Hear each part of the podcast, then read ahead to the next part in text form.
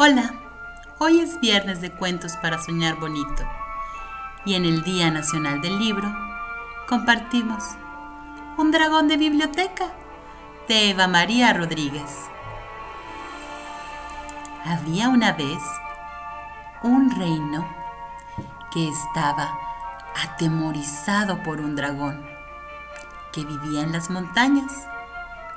Cada vez que el dragón sobrevolaba las zonas habitadas, la gente corría a esconderse en un refugio subterráneo que habían construido, por si el dragón le daba por escupir fuego o les quemaba las casas. Incluso llegaron a pensar que quemaría el castillo. Pero lo que más le asustaba a todo el mundo era ver cómo el dragón se posaba en una torre del castillo, en la más alta, y metía la cabeza dentro. Ahí se quedaba horas y horas. El rey decía que había que acabar con el dragón, pues tenía que salir corriendo del castillo cada que el dragón entraba. El dragón no entendía por qué tanto revuelo. Él solo salía a pasear, a tomar el sol y a disfrutar del campo. Ah, y asomarse a la biblioteca del castillo, que estaba en la torre más alta. Pero un día, el dragón dejó de ir al castillo.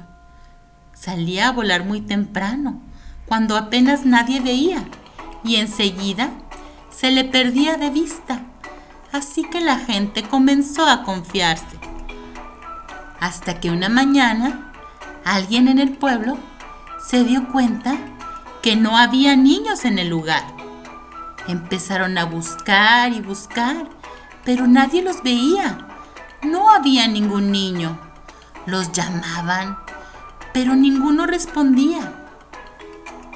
Después de varias horas, los niños volvieron. Era algo muy extraño. Al día siguiente, los adultos siguieron a los niños a escondidas se los encontraron tras una ladera, alrededor del dragón, mientras éste les leía un cuento. Uno de los muchos que había leído en la biblioteca del castillo y que los niños le llevaban para que el dragón se los leyera. Al ver aquello, los adultos se quedaron mudos y se fueron retirando poco a poquito y sin hacer ruidito tal y como habían llegado. Parece que el dragón no es peligroso, decían. Dejemos a los niños con su secreto y habrá que tener más cuentos para que puedan estar todos muy interesados en la lectura.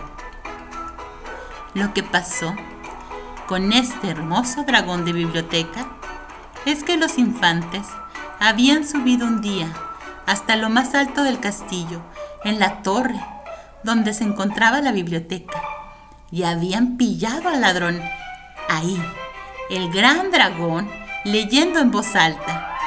Cuando el dragón vio que lo escuchaban, leyó para ellos. A los niños les encantó, tanto que le contaron a los otros niños. Pero como la biblioteca era muy pequeña y no podían subir todos, quedaron de verse donde los adultos no les pudieran encontrar y no le pudieran hacer daño al dragón. Así empezaron los mejores momentos del cuentacuentos dragón de biblioteca del mundo. Escoge un buen libro y hazlo tu compañero. Compártelo con quienes amas. Buenas noches para ti. Abrazo.